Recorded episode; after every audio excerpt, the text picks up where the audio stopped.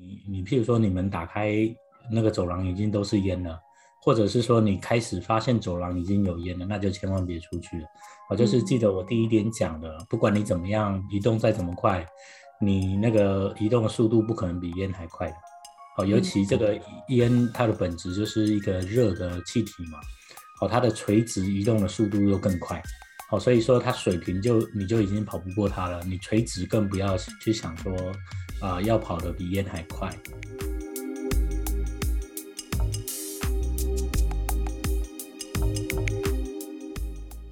听众朋友们，大家好，欢迎收听世界 On Air，我是卓贤。纽约市新年的第一场重大火灾发生在布朗市，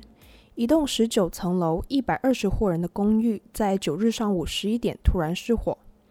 消防队在获报三分钟之内就赶到现场，火势也被成功控制在起火点的二到三楼之间，但是火场浓烟却在极短时间之内蔓延整栋公寓楼，造成至少十七人死亡，其中八个是十六岁以下的孩子。根据纽约市消防局初步判定的起火原因是公寓低层住户的电暖器 （space heater） 操作不良或发生故障起火。并且可能是住户发现起火，仓皇逃生的时候没有随手关门，导致浓烟迅速扩散。而且浓烟蔓延的程度前所未见，导致每一层楼都有尸体。消防队员在发现很多受害者的时候，他们已经心脏骤停或者呼吸骤停。由此可见，造成死亡的并非大火，而是浓烟。今天在节目里面，我们想要讨论看看到底布朗市公寓大火这样的致命火场浓烟是怎样迅速蔓延整栋公寓楼的，而当火灾发生的时候，我们又应该怎么做，以及像这样的重大悲剧是否可以避免再一次发生呢？所以呢，今天在节目里面，我们很开心请到了安博瑞德航天大学安全与应急机关管理学系的助理教授张贤和博士。呃，来跟我们一起探讨和分享。那我们先欢迎张博士给大家打声招呼。好，各位听众，大家好，我是张贤和博士，很高兴呃可以贡献我的所长啊、呃，来谈谈一下这个议题哦。因为我之前来读博士之前，在台湾当了六年的消防官员，呃，也包括去现场打过火，然后我也是在台湾呃宣传了很多消防的知识了哈。然后之后来美国读了博士，读灾害管理学博士，然后现在是美国国家呃防火协会呃第一千六百号法规的技术审议委员，好，所以等一下我们要谈的一些东西，有也会引进一些美国国家防火协会的一些法规、一些建议事项，然后这些东西呃的过程中我是有参与到，所以我很高兴可以贡献呃我的所学来帮助大家，谢谢。嗯，很期待今天张博士来跟我们分享哦。首先，我们想要探讨的一个问题就是这场布朗市公寓的大火，我们看到它的火灾源头其实是来自于一个着火的电暖器 （space heater），然后就发现这家人逃离的时候，他们没有随手关门，这一点就是被很多呃报纸也拿出来说是这个呃关系的一个重点之一。所以，其实我们想要知道说，就是一旦着火。这个火灾起点附近的人，他们到底应该怎么做？然后为什么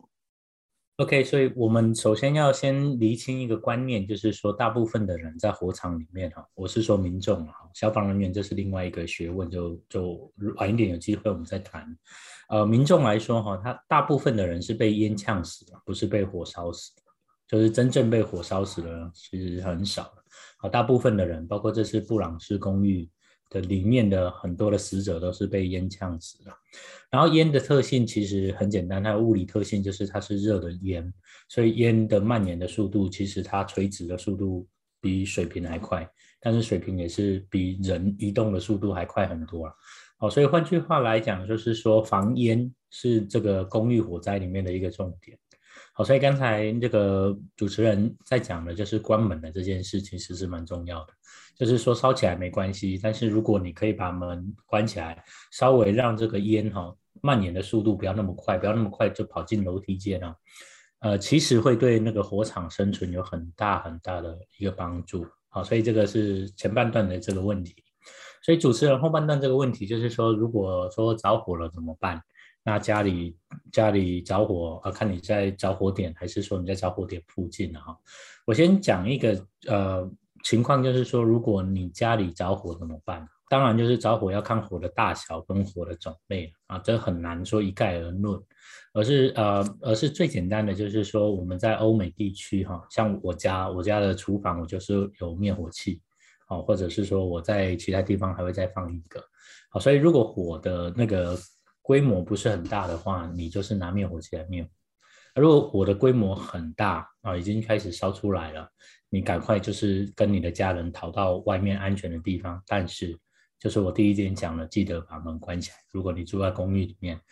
呃，把门关起来的好处就是不要让烟一下子就跑到楼梯间去，然后马上报警。好，OK，所以这是你家烧起来的情况。那如果说像这次布朗氏大火这样子啊，就是你不知道哪里有烧，然后还有这个警报器响起来。当然，这个警报器的问题是我们接下来呃晚一点我们再谈的。最好的方法也是一样，把你家的门关起来，好，不要让烟一下子进来。好，所以大家遇到火呃火灾的时候，尤其这种公寓火灾，最重要的是防烟。哦，防烟是很重要的。好，所以你如果不知道火是在哪里烧，警报器烧起来，你最简单的是可以把你的门关啊、关起来，然后面对外面呃公共空间的这个呃的这个门哦，门缝可以稍微用毛巾或者其他的东西哦把它挡起来，但是注意哦，不要拿重物去把它挡起来，因为消防人员也是要从那个门进来去救你哦，所以你可以稍微用毛巾或者衣服哦把它塞住就好，然后让那个烟哈进来的速度慢一点。然后等消防人员来的时候，你可以在报案的时候跟他们讲说你是哪一栋哪一户啊，里面有多少人受困，好，这样就可以了。好，所以这是简单的方法。嗯，我们就事后有发现，就是有报道会提到说，其实因为他们发现很多尸体是在走廊里面嘛，嗯、那就是他们已经没有没有原地停留，而是走出去走廊。那所以有一些原地停留，就是把毛巾塞住门缝的家庭，他们反而就是存活下来。所以就是原地停留这种做法是就是大家都可以做，还是说也跟公寓楼本身的设计有关？因为我看到这个公寓楼本身它是它的那个墙体好像是有防火的材质，所以就是他们原地停留会是 OK 的，就是是不是也跟公寓楼有关？对，这个这个其实是一个小小问题哈，但是答案其实非常的专业，要要很多东西谈了。嗯，好，简单来讲的原则就是要记得，就是我们是要防烟嘛。好，所以换句话说，它的关键是在烟。好，所以如果你你譬如说你们打开那个走廊已经都是烟了，或者是说你开始发现走廊已经有烟了，那就千万别出去了。好，就是记得我第一点讲的，嗯、不管你怎么样移动再怎么快，你那个移动的速度不可能比烟还快的。好，尤其这个烟它的本质就是一个热的气体嘛，好，它的垂直移动的速度又更快。好，所以说它水平就你就已经跑不过它了，你垂直更不要去想说啊、呃、要跑得比烟还快。好，所以这个情况当然你就躲在家里是比较好。好，但是我再讲一次啊，这个布朗氏的这个公寓已经超过四十年了它四十年前的防火技术是没有到现在那么先进。好，所以如果现在比较先进的高楼大厦，像台北一零一哦，因为我从台湾来。啊，台台北一零一的那种建筑设备，它是有其中一种叫强制排烟设备。好，所以换句话说，它的它的防灾策略可能会跟我现在讲的有点不一样，因为他会跟你讲说，哦，因为它已经装的强制排烟设备，所以反而它的那个楼梯间是比较安全的。好，然后它有配合一些做法。好，所以这个东西讲起来是很复杂，但是核心精神就是防烟。好，然后另外一个重点就是说，如果真的有烟进来了。我在那个报道里面有讲说，有一些浓烟进来，啊，要记得它是高温的空气嘛，好，所以它一定会往上飘的，好，所以你你如果保持低姿势，好，在离地面三十公分的范围里面，通常是还会有一些空气的，啊，所以不要紧张，不要害怕，说啊糟糕了，烟进来怎么办？啊，要记得你在比较低的姿势，啊，比较低的空间里面还是有空气可以让你存活。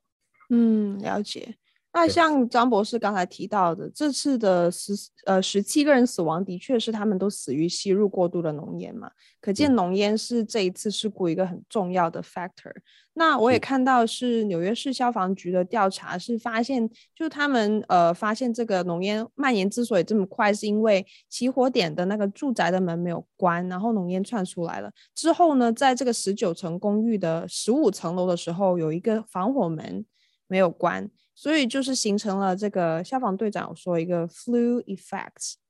那我也为此特别去查了一下纽约市的住房的消防安全法规，是发现就是市里面是规定三层以上的公寓住楼大门内的门都必须是能够自动关闭的，就是弹弹簧那种门。所以就是想要问一下您，就是像呃这个逃生门没有自动关闭，跟浓烟快速蔓延这个关系是怎样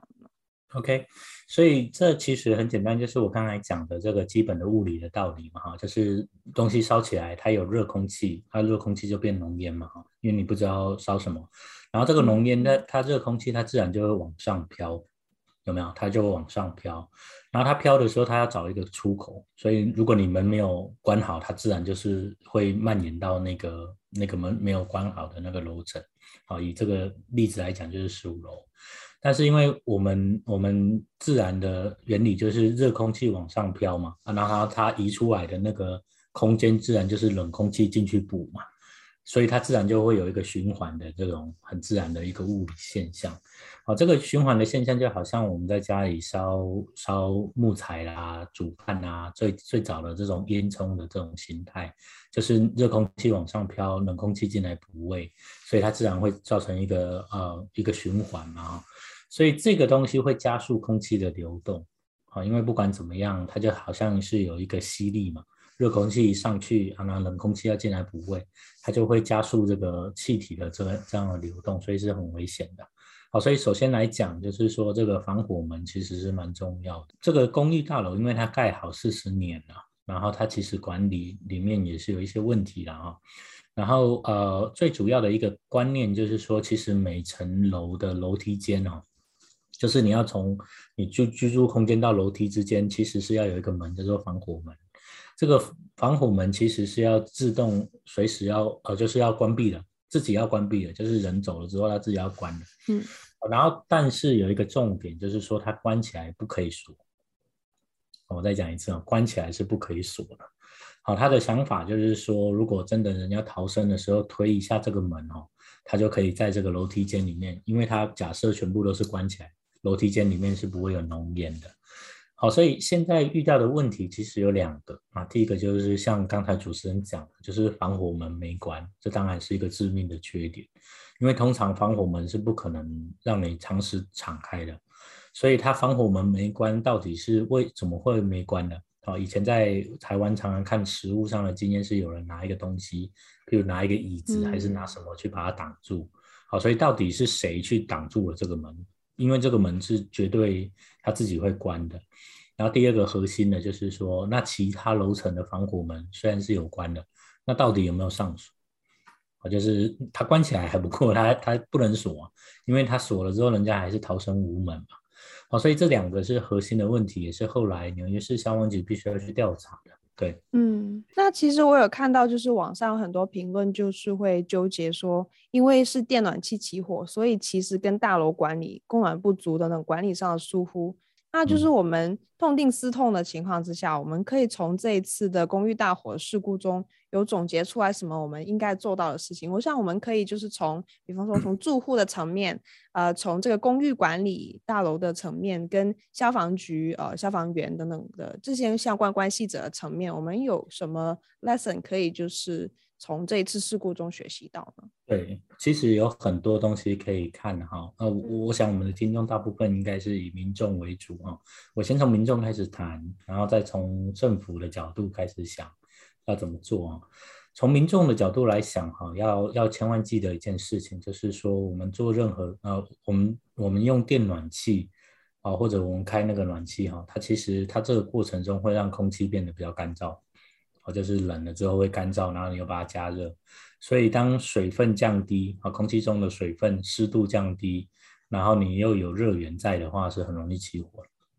OK，所以这跟电电暖气本身啊是有关系，但是今天这个主角如果换成另外一个啊，譬如说像圣诞树啊，美国人现在还很喜欢砍一株呃砍一砍一棵新鲜的圣诞树放在家里面。好，要记得，就是圣诞树放在家里面，它会慢慢变干。然后它本来树里面是有油，好，所以这时候如果你家里又有开暖气，或者你你像这次这个放了移动式暖气在圣诞树旁边，其实圣诞树也会烧起来。好，这个重点是这样。或者说有些人喜欢在圣诞树上面放灯泡，好，这个灯泡其实也会发生热。好，所以热跟湿度低这两个因素加起来，其实很多东西都会烧了哈。所以不只是电暖气这个，所以以民众来讲，你要去记得一件事情，就是说，其实冬天是火灾很很好发的季节啊，尤其这个电暖气的火灾啊，在美国是好发在十二月、一月跟二月这三个月份。好，我刚才讲这个圣诞树火灾就是十二月跟一月，就圣诞节前后。好，尤其是圣诞节之后，你那个树已经放了一阵子了，它已经开始变干了。好，就你要小心，就是它已经干燥有油。好，所以民众要怎么保护你自己？啊，就是最简单的，你有发热的东西跟会烧的东西要分开。好，就是说你在电暖炉附近不要放易燃的物品。好，这个你要去看，比如说纸类啦，比如说衣服啦。啊，我们以前在美国有一个案子是。啊，有有人是在电暖器旁边晒衣服嘛？那他想说一举两得，嗯、刚好把衣服烘干就不行了，因为电暖气它本身就是一个危险。好，例例如这样，然后你你家里如果是说你是住 house，house 里面有这个火炉，火炉外面记得安装这个网，让这个火星不会四处飞溅。好，例如这样，那要保持多少的距离？就是至少一公尺以上，啊，就是让这个易燃物。会烧起来的东西跟你的暖炉要分开。好，这是我们民众可以做的啦。然后还有几个简单的想法，就是说你们装这些电器设备啊，尤其像我们啊，在美国，美国是很很习惯自己动手做。但是尤其是跟火灾有关的东西，最好是找专业的人来装啊，就是合格的技师来装，来帮忙装一些，譬如说呃全家的暖气设备啦。譬如说，啊，譬如说你在开餐厅，就是请专业的技师来帮你装那个自动灭火设备，它是自动洒水设备这样子。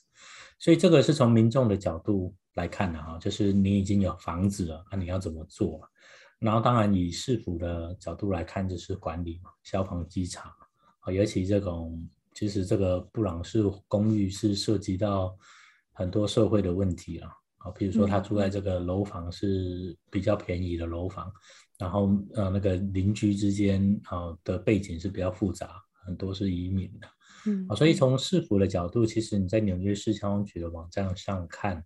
它其实讲的所有的消防安全的设施，它是翻译成八种语言，让大家去知道，这是基本的，就各种语言要让他大家知道。第二个就是在那个消防检查的。或者是说跟建建筑管理机关的巡巡查的那个范围里面，要增列我刚才讲的，就是安全门。安全门不只是要能够关，还是要能够开。我再讲一次、哦，有些人会把它锁起来，因为防盗的关系。然后接下来这个政府的角度讲完了，民众的角度讲完，那最后就是说，哎，这个整件事情的的核心点就是在管理单位，就是公寓管理单位应该要做什么。公寓管理单位其实最简单的就是，它要确保说这些基本的消防的概念，好，譬如说烟不可以跑到楼梯里面，好，然后然后那个避难梯不可以锁住，然后接下来就是你在那个逃生的楼梯间不可以堆放东西，所以这个在公寓大厦的管理委员会其实都应该要明定的哈，所以我其实还蛮 surprise 的，在纽约市，好，竟然会发生这么。这么显而易见的公安危机啊！老实说，啊，我这几年常常回台湾，啊，包括我妈妈也是住在台北台北市啊近郊了，就接近台北市的地方的一个公寓大厦啊。其实我在观察台台湾这几年，对这件事情还蛮重视啊，就是我讲的防火门，不只要能够能够常时关，好，就是常常关起来，还要能够不能上锁。然后你楼梯间不能堆东西，啊，包括我们前几天看这个王力宏的这个新闻有没有？人家去照他他的那个楼梯间，竟然有放那个鞋子嘛？哦、好，那其实是不行的。好，我讲、哦。所以你们的关注重点 有不一样。对，因为我们其实做这一行做很久。所以很多东西我们看一下就知道。所以你如果再回头看王力宏的那个新闻，其实他把鞋柜放在楼梯间，这是非常非常的哦，是不对的，absolutely no no。OK，我们英文是这么讲的。所以现在其实比较新的公寓大厦，台湾或者包括美国比较高级的公寓哦，它其实最基本的就是你东西不能放在那个楼楼梯间那边。啊，当然我后来我去看这个新闻，他讲说，因为啊王力宏的那个家是整整层都是他的啦，啊，所以就随便他怎么弄都可以了，嗯、没有人 regulate 他，对对对，因为这是他的 property 嘛，对不对？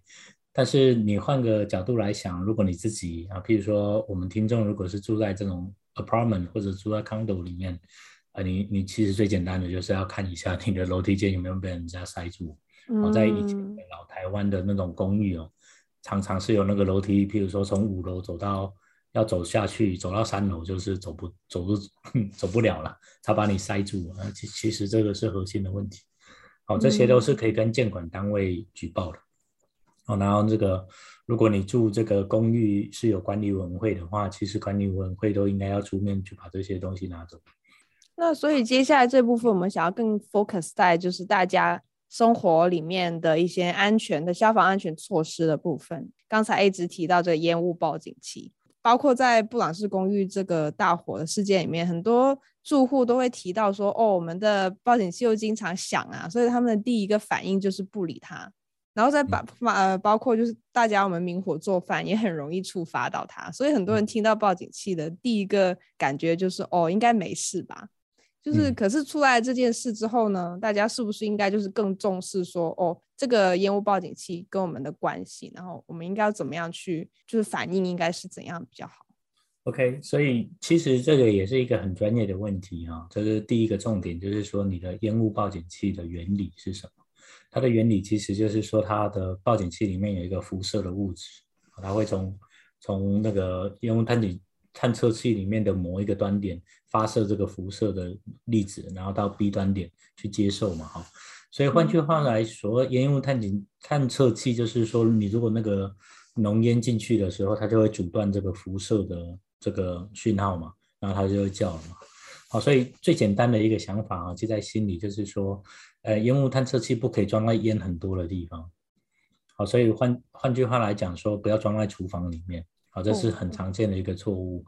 人家说，那那你如果你不装在厨房，那要怎么办呢？当然就是装在嗯，譬如说像客厅里面啊，呃，房间外面啊，类似这样。啊，厨房的它有其他种的用那个探测器可以做啊，有一种叫做那个插动式探测器啊，就是说它的那个温度跟它设定的温度啊，插到一定的范围它就会叫。好，然后还有一种是它是拉管线的，在你的啊房子里面。它会实时去侦测这个温度，然后更先端的还有就是说，比如说像台湾有些高科技厂商，像高呃台积电啊这些科技厂商，它有一些烟雾探测器是可以直接抓空气中的粒子的浓度，然后去分析说有什么东西啊在空气里面。啊，所以如果碳粒子的浓度超过了之后，当当然它就会发动警报设备。好，所以我讲那么多哈，其实重点有两个，第一个就是说。你在买探测器的时候，要先想一想你要装在哪里啊？因为不同的探测器有不同的地方。嗯，好，这里很明显的就是说，他们以为装真真烟探测器之后就没有事了，但是其实不是，你装错地方是比没有装更惨啊。就是我们刚才讲的。然后第二点就是说，我们要知道我们有很多探测器是可以选择的啊，所以永远不会只有这个 smoke detector 可以选啊，它还有这种 thermal 的这种 type。啊，还有各种不同的啊，这些东西啊，就回应回应我之前讲的啊，其实呃，你如果找专业的啊，或者简单的消防的公司，他都可以跟你讲这些。然后装完之后有两个情况啊，第一个就是说呃，那个电池会失效，所以你其实如果看你家的真烟探测器哦，你把它拔下来哦，不要紧张啊，它它转一下它就可以拔下来。它拔下来的时候会叫，因为它会会告诉你说，哎，你把把那个真烟探测器拔下来。那都不用紧张，不要理它啊，它会叫叫声音，但是不会很大声。它打开之后，它的背面是其实有个按钮，你要把它按下去，看它还有没有那个电量啊。所以这个每个月要检查一下。好，然后第二个重点就是在在居家的时候，你装装了那个探测器之后，你如果装错地方，哈，就像刚才主持人讲的，你就会一直想，那想久了就会像啊我们。我们的专业的术语叫做“狼来了”的效应，好，就是 你常常叫都没事，然后然后大家就会习惯去忽略它，哦，这当然是一个很不好的现象啊。这当然在我们的学术研究啊、实务做法，我们都看到看过这些东西。但是我要提醒大家的就是说，呃，这个侦这个探测器哈、它其实就算有一百次不准哦，它只要有那次准哦，你可以逃难出呃，可可以逃离哦，就已经够了哦。所以再回到我刚才讲的哈，就是你如果常常听到你附近有那个探测器响的哈，最简单的一个方法就是我刚才讲的，你至少可以把门关好，可以把门缝塞好，这是最简单。好，因为如果真的是什么事发生了，至少浓烟不会很快跑进来嘛。然后当然其他的还有一些东西，就是说是不是政府单位的角度可以。去协助这些民众去看他们的这些侦烟探测器的位置在哪里，好，不是只是说啊叫他们装而已，而是说要装在哪里，啊，这这当然是涉及到公众教育的这这个一一环了。嗯，其实我这几个月看到很多新闻着火的新闻，都是那个呃烟雾探测器已经没有在运作了。然后您刚才提到说，其实每个月要检查一次，所以这个是呃常规操作嘛，就每个月都要排查一次。呃，他在美国国家防火协会是会长这样的。不过我跟大家讲一个实话，就是你的电池大概一年左右会没有电。如果真的是这样，你如果没有做特别去买那种长效型的电池，大概一年左右会会没有电。好，另外一个简单的一个东西哈，如果你你真的不确定它还有没有电，你就是看它那个灯有没有在闪就好，因为它平常的话，它它会亮一下亮一下亮一下，它如果没电的话，就整个都没有闪。啊，我们以前在台湾教人家的是说，你大扫除的时候，你总是要把它要擦这些东西嘛。你擦的时候把它转开来看一下，看是不是要换电池。好，大概是这样。嗯、好，但是我的重点是说，真烟探测器不是一切的呃解决的方法啊。我们不是不可以找一个简单的方法。啊，你平常的习惯还是要配合，譬如说，至少买个灭火器吧，买一两个灭火器放在车子里面。啊，车的后座放在你的厨房，放在这些啊火炉旁边啊，这个 Costco 都有卖，很简单的就可以买了。啊，最简单的就是你在煮东西的时候，你人要离开，要把火关掉，哦，然后不要不要说人离开了，烤箱还在运作，有要有用到火的时候就要看。然后有些人啊，像在美国的家，他喜欢在后院 barbecue 了，你用完的这些煤油啊，或者是那些呃。什么燃料你要把它收好嘛，然后让它们彼此跟火种是分开的，好，所以这些就是从我们一般的生活习惯我们都可以做，好，所以绝对不会只有说，大家不要听完这一集的节目之后就觉得，哎，只只要去买真烟探测器，就所有的问题都解决，不是的，嗯，而是说平常的习惯开始做起来。对，嗯，您刚才提到很多的情况都是 house 嘛，然后其实我们在纽约也有蛮多呃听众，他们是住 apartment，那就是 apartment 本来就有装好，然后有现在比比较就是高级的 apartment 都会就是在每个房间都有，就是客厅有，然后各个房间都有，这样是比较常见的操作嘛，就这么多呃烟雾侦测器。呃，没有，这个是因为布朗士公寓是四十年前的房子，那时候法规还没有规定。嗯然后呃，近几年的法规是规定每一个卧房外面都要装一个声音探测器，每个卧房外面，哦、不是说厨房，卧房外面。嗯嗯、因为它之前有发生那个，就是呃，就是晚上烧起来，然后大家在睡觉，然后浓烟流窜到那个卧房里面，大家就你知道就逃生不及了，所以他才会有法规规定说，你这个比较新的房子的卧房外面是要装真烟探测器的。像我家是有买保险。哦，这个 house inspection 的的内容有一个就是去看你这个有没有电池，哦，所以我不太知道 New York 会怎么样做，但是如果至少你说，哎，你紧张，至少今天去看一下，它其实打开之后背面都有一个按钮，你按一下，看它看它还有没有电，就就很容易知道，嗯嗯，明白。然后下面其实也想要聊一下，因为现在冬天嘛，所以就是会聊到电暖气，这也是这个布朗斯公寓大火的始作俑者之一。然后，呃，在呃这次灾害的公寓里面，其实它本身是有中央供暖，但是有住户反映说它不够暖，所以才又加了电暖气。那这一点其实我也非常感同身受，因为我也是住公寓楼，然后也是中央供暖，就是觉得来的时候啊很爽，可是 它停了的时候，我就想要开电暖气，所以就是。在冬季有没有可以提醒听众朋友们一下，更安全的使用电暖气的方式？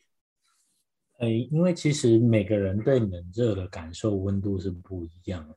我坦坦白讲是这样。哦，我之前读博士的时候是在 Delaware。好，其实我身旁很多美国人都觉得不不会很冷，但是我已经非常非常冷了。我就是也要用电暖气了哈。所以这这很难说有一个一个一体适用啊哈，就是包括你哪时候你会想开电暖气，你要开在哪里？甚至台湾现在比较好的房子，它甚至厕所都会装独立装一个暖气啊。嗯，所以在冬季的时候，就是记得几件事情啊。第一个就是说，记得冬天的湿度是比较低的啊，尤其在东北部，在纽约、华府啊这些，你要想说你去拿东西，你都会被静电给碰到，对不对？你都会被电一下。好，在那个时候，你要记得说，空气中的水分其实是蛮少的。然后这个这种东西啊，这个空气中的湿度低的时候，你就要小心。你在开暖气的时候，要离那个可燃物要远一点。好，呃，我再讲一次哈、哦，其实火灾的发生的成因哦，不是只有看到明火它才会烧起来。好，我再讲一次啊、哦，就是呃，不是说不是说纸张放在那里，你要点火它才会烧起来啊，而是说你的空气中的那个湿度如果够低，然后你有一个热源。就是一直发热的东西，它有时候它自己会烧起来。嗯，所以其实不一定是说只有你看得到的这个明火会去点燃你家里周围的东西，而是说整个环境的变化是怎么样。好，所以就回到我刚才讲的，每一个人对冷、冷热、冷跟热的感受是不一样的。好，所以很难跟你讲说你哪时候要开，哪时候不要开，而是说你。如果开始发现空气中的湿度变低了，或尤其在冬天的时候，或者是说你开始要开暖炉的时候，至少你可以做的就是把暖炉放在比较空旷的地方，或者是说把它旁边的东西要收一下，因为它就算没有明火，但是只要有热源，它就会烧起来。嗯嗯，然后再回到公寓楼的设计哦，其实纽约现在还有很多很老的公寓楼都是呃有楼外的逃生梯的。然后这一栋呃布朗式公寓大楼是没有，它是单纯靠楼内的防火通道。那其实这两种公寓的设计的有说哪种比较安全，哪种比较不安全吗？这个也是非常好的一个问题啊，然后也是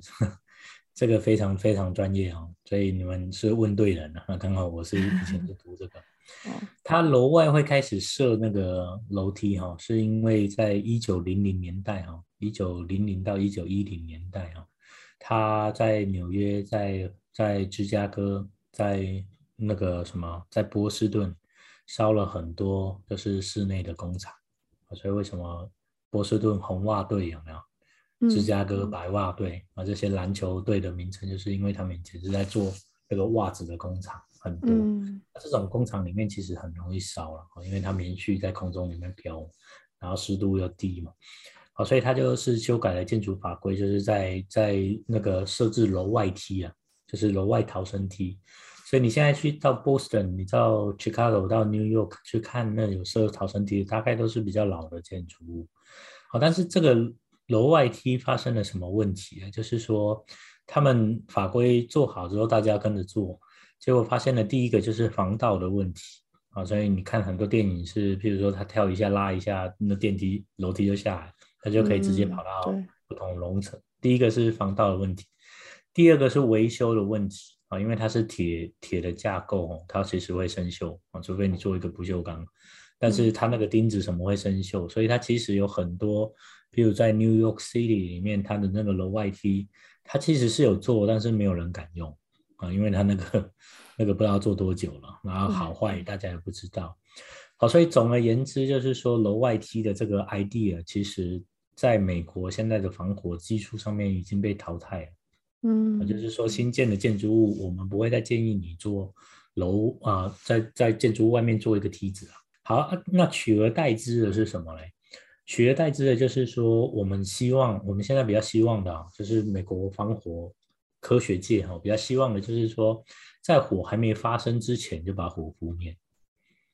哦，换句话来讲，我们刚才谈的那么多，都是已经火已经烧起来，浓烟已经出来，而且浓烟还很多，人怎么逃生？但是如果我们有一个办法去让火根本就不会烧起来，那是不是我们后续的事情都不用做？连那个室外逃生梯就没办法做，都都不用做了。嗯、那这这些的技术里面比较比较先进的，当然就是有设置洒水头了，啊，叫消防洒水头，叫 sprinkler。好，这个洒水头它从发明之后到设置以来哦，发现它可以灭掉百分之九九十七的火灾啊，这些都有数据的。嗯，好，所以如果你广泛设置洒水头，那你后续的东西就就不用再思考了，因为它火火苗一出来，它就它就开始洒水，好，它就会开始放水，那它就火还没有变大之前，它就把它烧掉。但是这个技术涉及的层面，就是说你要从呃那个建筑物外面拉这个拉这个管线，就是要水系统的设备，拉这个管线有时候其实是要花很多钱的。好，不过好在现在是有一相关的一些法规，是说啊、呃，你住宅里面不强制设，但是商业用的建筑物就要设。好，所以这几年你去看这个商业建筑物里面设洒水头的比例是很高的，这跟法规的改变也是有关系。嗯、然后第二个当然就是我们刚才一直在讲的真烟式探测器、助警器这样，它的意思就是说在火灾开始烧的初期就赶快通知你要避难，但是这部分就是遇到我们刚才一直在聊的，就是。他误动作怎么办？啊，就是他常常误动作，人家又干脆把它关掉，那就没有帮忙。或者是说他他譬如说没电了，电池没电了，然后没有人去检查嘛，哈。好，所以这些东西合在一起，就是讲说，其实呃有很多消防设备可以选，但是那个室外逃生梯的这个概念，目前是比较少看到。对，嗯。但是像这种您刚才提到的，能够通过预警来解决的这一种方式，然后大家的意识也没有到那边，其实这个也还是无解题哦，就是还是没有办法解决。嗯，false alarm 大家不信这种东西。你是说住在公寓里面嘛？对不对？对。我觉得先从你自己开始做可以了啊，比如说你家先有灭火器，你家至少说啊，发生火灾的时候你不要急着跑出来，先把门关起来。嗯先保护，就是还是要从民众自己的意识开始提升。对，因为我们怎么样的各种法律也不可能说，再怎么样执法的人一定比民众还少。你不可能每个人都在当警察，都在当消防员嘛，对不对？嗯、所以你少数人，少数人要怎么样去规范所有人来做所有的事情，对不对？一定会有人不守法。但是你能做的，就至少我今天分享了几个小的 tips，你可以在你的家先做嘛。然后至少你的家说 OK，你这些安全的东西有做。那、如果别的地方烧起来之后，哎，至少让浓烟不要那么快进来，然后你在里面待救嘛。啊，其实是这样。但是有有没有做到那么悲观，说都不能做？不见得哦。啊，在在美国 Arizona 的是的有一个地方啊，啊，它其实那个城市叫做 Scottsdale。哦，Scottsdale 其实是在 outside of Phoenix。啊，离 Phoenix 大概二十分钟左右的车程啊。那个地方其实住户在二零零六年的时候有一个公投案，啊，叫 referendum，就是大家投说要不要整个 Scottsdale 的的那个家庭哦，家户每一间建筑物都装那个那个洒水头，啊，叫 sprinkler。结果那个公投通过了，啊，是五十几 percent 对四十几 percent，也是很很小的差距，不过通过了。结果。各位猜怎么样？他公投通过，然后开始做之后，那个洒水都做完了，隔一年火灾件数下降了百分之九十八。然后这个 City of Scottsdale 还把他们的消防部门裁撤，因为没有火可以打了。他们现在 City of Scottsdale 的消防跟紧急救护是用外包的，他是跟厂商签约的，然后那个消防跟救护厂商就是有出勤，再跟政府申请钱就好。所以这个东西是真的有用，但是你要做到什么程度？啊、嗯，民众自发要到什么样的一个程度，还是有机会的。啊，这个 Scottsdale 确实就是一个例子，里面做的、有意思。那最后也想要提到说，就是给一些目前可能在找房子、找公寓楼的朋友啊，就是他们在看房子的时候，有没有什么东西是可以再多加小心留意的？可能一般民众去看房不会留意到的消防的一些隐患问题。哎，这个是非常好的问题啊、哦。呃，首先我讲啊，就是我们中文里面讲的叫做呃“千金买房，万金买邻”。好，所以你在你预算许可的情况之下，你不是去看这个房子有多大，这个材料怎么样漂不漂亮，而是你要去注意周边的环境是什么。嗯，好，简单来讲就是啊、呃、人员出入比较复杂的环境，不要去不要去买房子了啊。就是如果你的预算可以的话，啊，如果像 New York，你这寸寸寸土寸金哦，你就是真的能找到房子就很好。那没关系，那我们就接下来再谈说你可以去看什么啊。所以所有的那个消防跟公安的这些事情哦，背后牵扯到就是跟管理是有关系的。好，所以你如果去看一个呃 apartment，你要租一个 apartment，你要买一个 condo，其实核心的东西就是去看管理这个公寓的这个公司怎么样。你当然可以上网去看他的 review，嗯，你可以跟他谈一谈，说他会怎么样去管理这些东西。哦，就像我讲的，如果有人去把他的鞋柜放在那个楼梯口，有人去把物品堆在楼梯间。他们有没有办法用他们的强制力去让你去把这些东西收走？好，或者是说，哦，像我住在佛罗里达，我们的 HOA 的的的做法会不会很强势？像我现在住这个社区，HOA 就蛮强势的。他圣诞节过后，他就跟你讲，你到一月七号之前要把所有的 decoration 都拆完，哦，不可以再有圣诞节的东西。然后他会来强制嘛？好，所以管理这一这一面哦。嗯，要把把它纳入你成本的一个考量哦。你不要想说哦，房子买的大漂亮就好，因为我都住里面，所以外面的人怎么管你都不管，不行的，嗯，因为你会被外面的人影响到。所以呃，应该是这样讲，在你预算许可的范围之内，要去看一下人家是怎么管理的。然后接下来当然就是有一些小的细节啦，你走去他的逃生梯，你去看他逃生梯是不是常常开着哦，是不是有有人常常拿他的椅子啊？拿什么灭火器就把逃生门给给挡住嘛？好，从这些小细节，你就会看到一些一些管理面上的问题。好，尤其是譬如说，你如果住的那个社区，譬如说现在住 condo 住 apartments，你住的那个同一层，譬如说呃十三楼里面总共有好几户住户很复杂，出入很复杂，那最好还是还是要避免这种房子。好，尤其是譬如说它是啊。底下一楼、二楼或者一到五楼是商业用的啊，然后楼上才是住宅，你要小心哦，因为这个之前呢，就是有人在 pub 里面吵架，然后有人拿拿那个汽油回来纵火，那你住在上面的人，就是像我刚才讲的这个烟囱的效应有没有？马上就是、嗯、马上就是逃不出来。好，所以这些都是我们可以 keep in mind 去想。好，那非常谢谢。博士今天来跟我们分享了这么多非常有用的消防知识，也希望大家能够从这一次的事故中也学到一点，以后在在自己公寓的消防跟自己家的消防里面能够做到更好。那再一次谢谢张博士，没关系，谢谢。节目结束之前，想要提醒大家，世界 On Air 播客目前在 Apple Podcast、Google Podcast、Spotify、Breaker、Pocket Casts。Radio Public 均可收听，欢迎在各平台追踪关注我们，及时获取节目更新通知。每周二在世界新闻网和各大播客平台与您不见不散。